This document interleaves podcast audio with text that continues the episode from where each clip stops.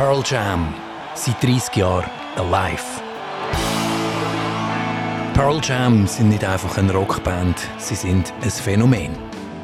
Sie füllen die grössten Hallen und Stadien, ohne medial gross stattzufinden, ohne Skandal und ohne Promi-Zirkus. Dafür politisch engagiert und mit Songtext, die unter die Haut gehen.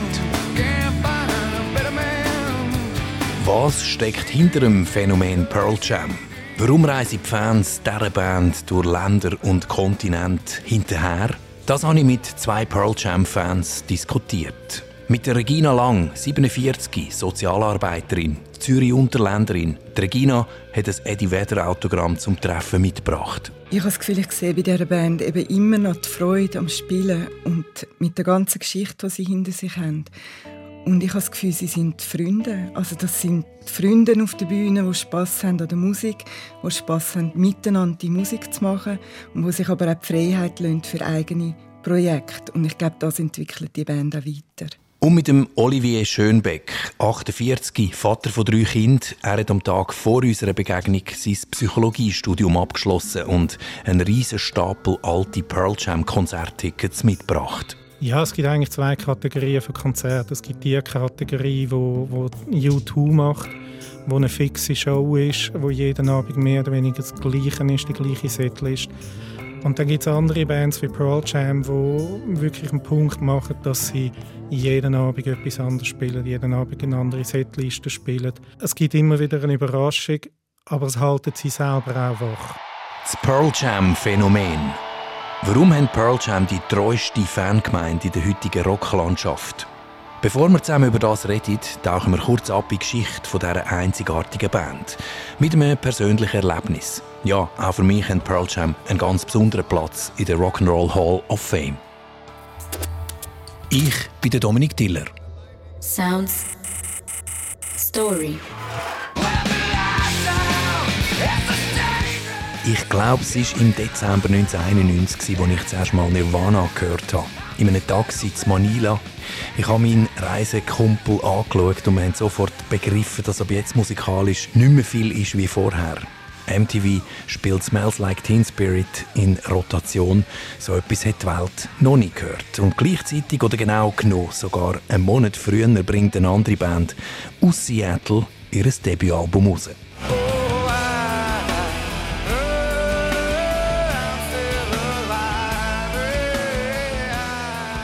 MTV spielt auch diese Band intensiv, aber das Video ist weniger cool, düster, mit körnigen, verwackelten Livebildern und die Musiker sind, sagen wir es mal nett, ziemlich uncool angelegt, mit Ballonkappen, Batik, T-Shirts, kurzen Hosen, mit Kleidern, die aussehen wie direkt aus dem Brockenhaus. Innerhalb von der Seattle Grunge-Szene sind Pearl Jam damals nicht besonders beliebt. Der Kurt Cobain äußert sich sogar abschätzig über Pearl Jam. Mudhoney macht sich lustig über ihre musikalische Besessenheit, dass sich die Leute von Pearl Jam über Gitarrenseiten, über die passenden Verstärker und Instrumente unterhalten, anstatt im Sinn und Geist vom Punkrock einfach loszurocken. Und es stimmt, bei Pearl Jam ist auf dem Debütalbum alles gross. Mächtige, majestätische Hymnen, fließend und gewaltig nach vorne. Eine neue Art von Stadionrock. Mythisch, amerikanisch, grosses Drama, grosse Gesten, grosses Kino. Alle Augen sind auf einen Sänger und Frontmann gerichtet. Der Eddie Vedder, ein Surfertyp aus San Diego, der dort als Tankwart arbeitet und nebenbei Songs schreibt. Bei meinem allerersten Treffen in einem Proberaum mit den neuen Bandkollegen in Seattle entstehen sofort drei Songs, die es genau in dieser Version kurze Zeit später aufs Debütalbum «Ten» schaffen. Eddie Vedder kämpft mit den brutalen Mechanismen vom Rockgeschäft. Aber während der Kurt Cobain vom Business zermalmt wird, ist der Eddie widerstandsfähiger und kämpferischer. Pearl Jam legt sich mit dem grössten Konzert-Ticketanbieter Ticketmaster an. Sie verweigern sich MTV, sie kratzen und beißen und bringen 1994 mit Versus ihr zweites Album raus. Kompromisslos, wütend und radikal.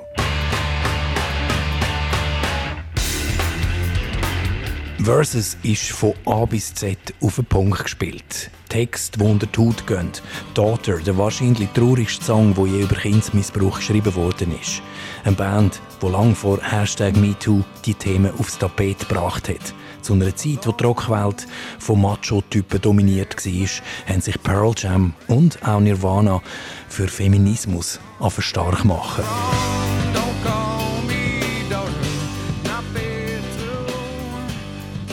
Da haben wir also ein Album mit Songs über Kindsmissbrauch und häusliche Gewalt. Und das verkauft sich in der ersten Woche rund 1 Million Mal.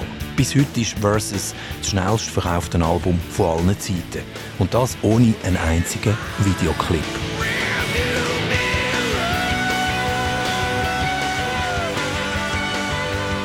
Aber es gibt auch bandinterne Probleme. Der Drummer Dave Abruzzisi, der nach der Aufnahme von Ten den Schlagzeuger Dave Cruisen ersetzt hat, passt charakterlich nicht mehr zur Band. Der ehemalige Red Hot Chili Peppers Drummer Jack Irons spielt das dritte Album Vitalogy, das vierte No Code und das fünfte Album Yield mit der Band ein.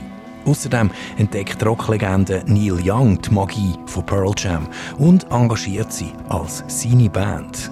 Mit dem Neil Young spielt Pearl Jam das Album Mirror Ball und sie gehen mit dem Großvater vom Grunge auf Live-Tournee.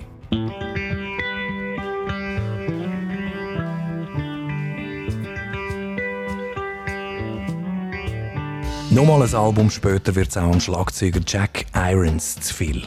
Er kann Konzerte von Pearl Jam körperlich nicht mehr durchhalten und gibt den Ausstieg bekannt. Der Soundgarden-Schlagzeuger Matt Cameron ersetzt ihn. Soundgarden haben sich kurz vorher aufgelöst. Der Grunge-Hype wird vom Kapitalismus bei lebendigem Leib aufgefressen. Eddie Vedder schaut heute einerseits wehmütig, aber auch wenig versöhnlich zurück auf die Zeit. Eine Szene von dieser Stadt Seattle, die wirklich einmalig war, wo jede Band miteinander Musik gemacht, Partys gefeiert hat. Diese Szene, die sind vom Kommerz aufgefressen und zerstört worden. I always felt like it was kind of us against the world, like our town against the world, not not our band against another band. We were just. I still think back and and have always been grateful that there was like a real scene. I mean, it was like a real. There was music everywhere, and people were hanging out like, you know, every night. Es hat sich ein bisschen angefühlt wie wir Seattle gegen den Rest der Welt. Und die ganz lebendige Musikszene, wo jede Nacht ein Fete gestiegen ist, wo der Chris von Nirvana mit dem Eddie Vedder zusammen Beatles-Songs gespielt hat, die Zeit ist mit der grossen Popularität von den vielen Seattle-Bands schnell vorbei gewesen. You know, and we're playing Beatles-Songs and this guy, you know, Fastbacks, Kurt Block playing. It was really one of those times. Es ist also auch für Pearl Jam ums nackte Überleben gegangen. Ihre Reaktion? Verweigerung, bewusst oder unbewusst. Eine Zeit, wo sich die Band und auch ihr Sound verändert. Nach einer ersten Phase mit dem Grunge-Hype mit kommerziell enorm erfolgreichen Alben 10 vs. Vitalogy Yield gehen Pearl Jam in die zweite, ihre Karrierephase. Sie werden zum Live-Phänomen, wo dreistündige Konzerte spielt und jeden Abend ihre Setlist komplett ändert. Auch für Pearl Jam-Fans Olli und Regina ist das die Zeit, wo sie die Band tiefer und besser kennengelernt haben und wo das Konzert als Gesamterlebnis wichtiger geworden ist als ihre Alben oder einzelne Songs. Ich bin 2006 ähm, in Bern Verona und Milano und es sind drei verschiedene Konzerte gewesen. Ja, es ist, wie du sagst, für mich ist bei Pearl Jam nicht die Hauptsache, sie spielen allein von Jeremy, sondern das dort sein und das Setlist anders ist, das Konzert einzigartig ist. Irgendwo hat es eine Perle, wo ich finde, oh, jetzt haben sie das gespielt und dann ist das voll okay für mich. Für mich ist der Bruch eigentlich mehr das Jahr 2000 und Binaural gewesen, wo ich selber eine fantastische Platte finde, aber sie hat kommerziell nicht funktioniert. Und ich glaube, was dort auch ganz wichtig dazu kommt, ist, dass der Eddie Vedder dort aus einer Beziehung rausgekommen ist, ähm, wo er die ganzen 90er Jahre hat und in eine neue Beziehung hineingegangen ist während der 2000er Tournee, wo heute noch verhebt und äh, seine Tochter hat jetzt gerade irgendwie Highschool Graduation gefeiert. Ähm, das hat vor allem bei ihm persönlich sehr viel verändert. Er ist ähm, mit seiner zweiten Frau, mit der Jill, wesentlich offener zugänglicher geworden, als das in den 90er Jahren war. Und das merkt man gerade vor allem bei den Live-Konzerten. Es ist vieles leichter und lockerer geworden, auch um die ganze Band herum, die sich alle eigentlich auch persönlich entwickelt haben und, und Familie haben und ähm, neben Pearl Jam noch sehr interessante andere musikalische und nicht musikalische Projekte machen. Du hast ja mir am Telefon, ähm, Regina, auch ähm, von der ersten Frau erzählt. Das war Beth Liebling, auch Musikerin, ich glaube so eine Grunge-Musikerin. Ja, ich habe, ähm, also ich finde es jetzt auch spannend, dass Sie jetzt auch das ansprechen mit dem Bruch, weil ich habe die ersten Alben habe ich wirklich, also ich glaube, ich kann jeden Song mitsingen auf den ersten Alben. Und dann ab Yield hat es für mich auch einen Bruch gegeben, wo ich jetzt, also ich kenne einzelne Songs und ich schätze die extrem und wenn ich Platten höre, dann kann ich die Melodien und alles. Aber ich glaube, das ist für mich wirklich auch so gewesen. Dann ist es mir mehr um Konzert gegangen. Ich höre die Alben vor dem Konzert immer nochmal durch ähm, und ich kenne die Lieder und es macht Freude und es ist schön, aber dann freue ich mich wirklich einfach auf den Live-Moment. Und jetzt ist es wirklich so, ich fiebere nicht mehr unbedingt auf die Alben, aber drauf, wenn kommen sie auf die Tour. Und ja, und ich glaube auch, dass du gesagt hast, Olivier, sie sind zugänglicher geworden, vor allem der Eddie Vedder. Ähm, und halt auch, ja, dass sie sich wie Person, also als Individuen entwickeln, aber auch als Band. Und das, finde ich, merkt man, sie dealt für mich.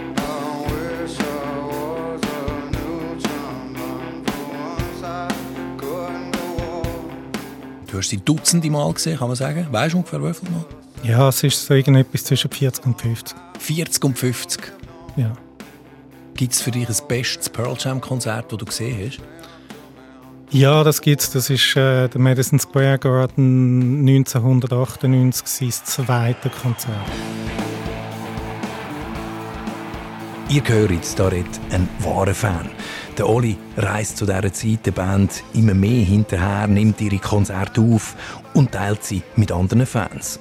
Und das macht er nur, weil Pearl Jam keine Band sind, wo Abend für Abend ihr Best-of-Hit-Programm abspult. Ja, es gibt eigentlich zwei Kategorien für Konzerte. Es gibt die Kategorie, wo, wo U2 macht, wo eine fixe Show ist, wo jeden Abend mehr oder weniger das Gleiche ist, die gleiche Setlist. Ähm, synchron mit Video, mit Licht äh, unheimlich gut, unheimlich faszinierend. Ist super lässig, wenn man es einen Abend sieht, aber dann hat man es häufig auch gesehen. Und dann gibt es andere Bands wie Pearl Jam, die wirklich einen Punkt machen, dass sie jeden Abend etwas anderes spielen, jeden Abend eine andere Setliste spielen. Ähm, es ist so, ich glaube, auf der letzten Amerika-Tournee haben sie am Schluss um die 120 verschiedene Lieder gespielt. Es gibt immer wieder eine Überraschung aber es halten sie selber auch wach. Und wie kommt man eigentlich zu Tickets bei einer Band, die wie Pearl Jam fast immer ausverkaufte Konzerte spielt? Äh, in den allermeisten Fällen ist es vorher noch organisiert. Aber es hat auch schon Übungen gegeben, wo ich einfach angelaufen bin, ohne Billett. Und es hat bis jetzt immer funktioniert. Es gibt keine ausverkauften Konzerte. Es hat immer noch Platz für zwei mehr. Sounds Story Leute wie Oli, die sich organisieren für ihre Lieblingsband, engagieren, die fast jedes Konzert kennen, die Setlists austauschen, das gibt es bei fast allen Bands. Der Unterschied, Pearl Jam haben ihre Fans schon in den 90er Jahren ermuntert, ihre Konzerte aufzunehmen und die Verbreitung der Live-Aufnahmen nie versucht zu verhindern. Wenn man will, die anderen Konzerte haben, muss man selber auch etwas liefern Wir haben es unter den Fans wirklich nur austauscht. Da hat es äh, eine sehr große Community eigentlich auch über das Internet dann gegeben, wo man das auf CDR hin und her geschickt hat.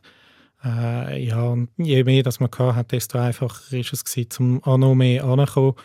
Und es ist klar, es hat dann irgendwo ein paar schwarze Schafe darunter gehabt, die gefunden haben, juhui, ich kann jetzt das irgendwie auch noch auf silbrige CD pressen und verkaufen. Aber das ist eigentlich nicht im Interesse von den Leuten, die das aufnehmen. Ich mag mich noch erinnern, das war irgendwie hoch verboten gewesen, früher in diesen Konzertsälen. äh, haben sie einem noch irgendwie untersucht und so. Bei Pearl Jam Konzert ist das weniger ein Problem gewesen. Bei Pearl Jam Konzert ist das eigentlich überhaupt kein Problem gewesen, weil sie sind dort mit äh, in der Linie von The Grateful Dead, wo von Anfang an gesagt hat, hey, kommt und nehmen unsere Konzerte auf, es ist okay. Trucking Grateful Dead, die Band, die Rolle hier ins Spiel bringt, die haben in den 60er und bis in die 90er Jahre ähnlich funktioniert wie Pearl Jam heute. Auch ihnen sind Scharen von Fans hinterhergereist. Es ist ein innerer Circle, ein Kreis entstanden, die sogenannten Deadheads. Es sind unzählige Live-Aufnahmen kursiert, von Grateful Dead offiziell beglaubigt. Hast das Gefühl, warum ist das ausgerechnet bei Pearl Jam so, dass, dass weniger äh, das Geld im Vordergrund war, dass es der Band auch eigentlich egal war, wenn die Fans sich das gegenseitig austauschen und, und Pearl Jam ja dann kein Geld damit haben können verdienen also schlussendlich äh, sind die Live-Aufnahmen ja nicht nur schädlich, sondern auch nützlich. Und gibt, es gibt so Bands, die wo, wo sagen, nein, strikt nein, das wollen wir nicht. Und es gibt andere Bands, die Freude haben, wenn man sie aufnimmt und wenn man sich darum kümmert. Und auch Freude hat, wenn man eine gute Aufnahme macht von ihnen. Für dich, Regina, das Bootlegging, oder eben, du hast jetzt mir vorher gesagt, Oli, Bootlegging ist es nicht. Bootlegging ist es, wenn man Geld damit verdient. Genau. Es ist es Tapen. Tapen.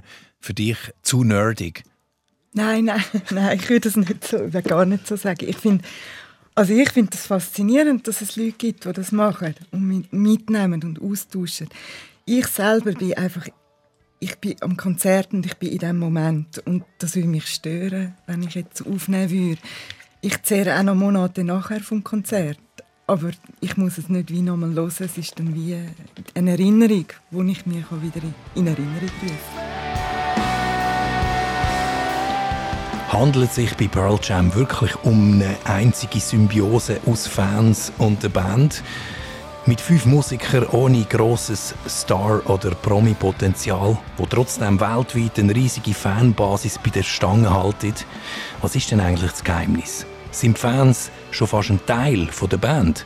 Nein. Nein, es ist schlussendlich ist es ein Produkt, das vorne auf der Bühne steht. Also, sie sind dort vorne zum Geld verdienen. Ähm, das macht Pearl Jam sehr gut und sehr erfolgreich. Ähm, wir sind auf der anderen Seite die Fans. Was es gibt, ist, dass man sich gegenseitig kann aufschaukeln kann. Also, das ist nicht beschränkt auf Pearl Jam. Das kann es genauso geben an einem Fußballmatch. Aber wenn du gerade den Fußball ansprichst, das gibt es ja dort auch. Eben Fans, die an ihrem Club immer hinterher reisen und, und das beobachten wir bei Pearl Jam eben auch. Mhm. Mir haben schon Leute gesagt, äh, unter Pearl Jam-Fans entwickeln sich so etwas wie eine Ersatzfamilie. Könnt ihr mit dem etwas anfangen? Ich für mich nicht, weil ich gehe ans Konzert und ich tauche dort einfach völlig in die Musik ein. Aber ich habe es in Italien gesehen, in Verona haben wir die gleichen Leute getroffen wie in Milano und ich habe gespürt, dass dort schon die Verbundenheit ist. Ich kenne relativ viele Leute an jedem Pearl Jam Konzert, wo ich hineinlaufe. Ähm, wir müssen nicht einmal gross miteinander abmachen, sondern das sind Freundschaften, die seit dem 98, 2000 bestehen. Und ich treffe die Leute und es ist immer schön, die Leute wieder zu sehen und mit denen vor dem Konzert auszutauschen und ein Bier zu trinken. Das Phänomen Pearl Jam erklärt sich heute also vor allem durch ihre Live-Shows. Das sind Konzerte ohne Superstars auf der Bühne, ohne grosse, aufwendige Bühnenshow. Alle sind stinknormal angelegt mit Jeans, T-Shirt, Turnschuhe. Es würde einem nicht erstaunen, wenn irgendwann nur noch die Fans entscheiden, was Pearl Jam spielt. Ist das Demokratisierung von der Rockmusik? Ja, ich glaube, das haben nicht sie selber geschafft. Ich glaube, das ist etwas, was sich aus den 90er Jahren übergerettet hat, wo wir Fans untereinander noch die Live-Aufnahmen austauscht haben. Und das ist so auch das Fundament, was sich die Leute kennengelernt haben und vernetzt haben. Ähm, innerhalb von Europa, aber auch im Teich mit den amerikanischen Fans. Und das große Netzwerk ist dort entstanden. Und sie haben dann im 2000 angefangen, ihre Live-Aufnahmen selber zu verkaufen. Aber das Netzwerk hat weiter bestanden. Also die Leute haben sich kennt, die haben sich vernetzt, die sind die, die Fanforen, die es gibt, die existieren zum Teil heute noch. Aber der Ten Club selber ist in dem Sinn trägt nichts zur Vernetzung der Fans bei. Also der Ten Club ist vor allem die beste Quelle für Konzertbillette. Ich bin nicht ganz einverstanden. Also bei Pearl Jam habe ich schon das Gefühl, dass sie auch auf das hingeschafft haben. Zum Beispiel, die Bühnenshow ist anders als bei Bands von dieser Größe sonst. Ähm, sie sind auch die Band, die ich zuerst mal gesehen das mit dem Saallicht. Sie sind ja auch sehr unspektakulär angelegt, immer noch. Ja, wenn ich das Don Gasser anschaue, dann habe ich das Gefühl, da könnte ich auch an der Busstation sehen, da irgendwo äh, im Brunnenhof in Zürich. Ja, wenn du Glück hast, triffst du Mike McCready im Zug zwischen irgendwelchen zwei Auftritten, weil er geht eigentlich sehr gern, er fährt gern Zug in Europa und äh, ja, wenn du Glück hast, dann, dann triffst du ihn und er sie sind dann in diesen persönlichen Begegnungen eigentlich auch sehr zugänglich. Eben, keine Stars, die man anhimmelt, wie jetzt irgendwie der Lenny Kravitz oder ja. Nein, wenn du das Glück hast, dass du, dass du sie ähm, in einem sehr kleinen Rahmen triffst, dann sind sie sehr zugänglich, sehr offen. Ähm, sie kommen auch auf Fans zu, als auf der 2000er Tournee, mag ich mich erinnern, ist der Eddie Vedder plötzlich äh, am 3 am Nachmittag bei den Fans gehockt. Zwar auf der anderen Seite vom Gitter, aber er hat eine halbe Stunde mit den Fans geredet. Also da gibt es da gibt's immer wieder Begegnungen. Der Eddie Vedder natürlich bis heute der Mittelpunkt, der Frontmann, der Sänger und Blickfang. Obwohl kein klassischer Rockgott ist er der Mann, der am meisten Aufmerksamkeit auf sich zieht. Für einen Fan wie der Oli sind aber zwei andere genauso wichtig. Stone Gossard und Jeff Feynman. Weil das sind die wichtigsten? Ja, weil das sind die zwei, die miteinander seit Anfang 80er Jahren Musik machen. In Seattle, zuerst bei Green River nachher bei Mother Love Bone. Also das ist schon das Rückgrat von dieser Band und wenn man sich kann entscheiden auf welche Seite steht man bei einem Pearl Jam Konzert, geht man eher links zum Mike McCready oder geht man zum rechts zum Stone Gossard. Der Mike McCready ist der, der wunderbar mit der Gitarre schöne Solos bringt, aber spannender ist es immer auf der anderen Seite beim Stone Gossard. Bleibt nur noch zu hoffen, dass Pearl Jam ohne weitere Corona-Komplikationen durch die aktuelle Tournee kommt. 16 Jahre ist es her, seit Pearl Jam zum letzten Mal in der Schweiz gespielt haben. Damals in der wenig prickelnden Atmosphäre vom Berner Eishockey-Stadion.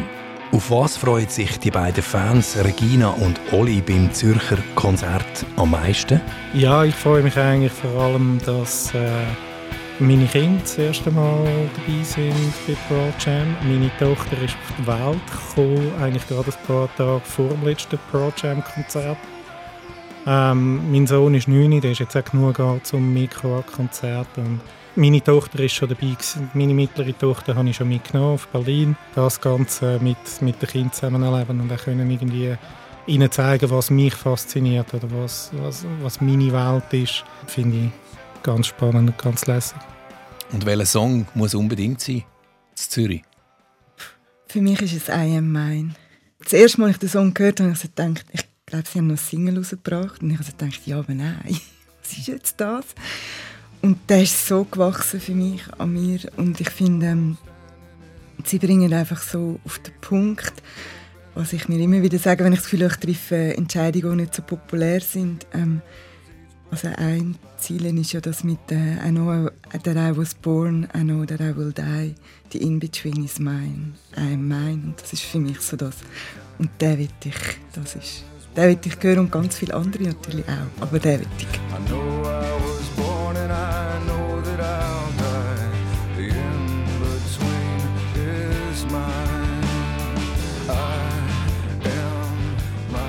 Die Geburt und der Tod sind gegeben. Alles dazwischen gehört uns selber. Ein Zitat, das auch die Karriere von Pearl Jam widerspiegelt. Bei dieser Band hat nicht der Takt der Musikindustrie das Tempo bestimmt, sondern der Herzschlag der einzelnen Bandmitglieder. Von den beiden Gitarristen Stone Gossard und Mike McCready, vom Bassist Jeff Ament, vom aktuellen Schlagzeuger Matt Cameron und vom Sänger und Frontmann Eddie Vedder.